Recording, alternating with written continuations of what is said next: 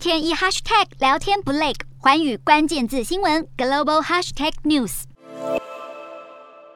位于乌克兰境内的钢筋水泥大桥被引爆瞬间飘散出滚滚烟尘，这是乌克兰军队为了阻止俄军前进，在桥墩下装设炸药炸毁桥梁的景象。乌克兰总统泽伦斯基在十九日声明谴责俄军毫无人道的加强轰炸东部工业重镇顿巴斯，造成严重破坏，指控俄国在乌克兰境内进行种族灭绝、虐杀平民，试图彻底摧毁各地城市，战区情况犹如地狱。而最近在战场上频频受阻的俄国也开始拿武器来进行大外宣。俄罗斯副总理波瑞索夫在接受访问时表示，目前正将新一代的高性能镭射武器应用到战场上，宣称该武器能在五秒内烧毁五公里外的无人机。但是美国国防部官员也表示，波瑞索夫的说法毫无证据。而泽伦斯基也在稍早进行全国晚会演说时，拿俄军与二战时的德国纳粹相比较，讽刺他们在宣扬根本没有那么厉害的神奇武器。除了在战场上勇猛抵抗俄军之外，乌国政府也开始对叛国人士进行拘捕。基辅法院于十九日对在二零一四年遭国会罢免的亲俄派前总统亚努科维奇下达逮捕令。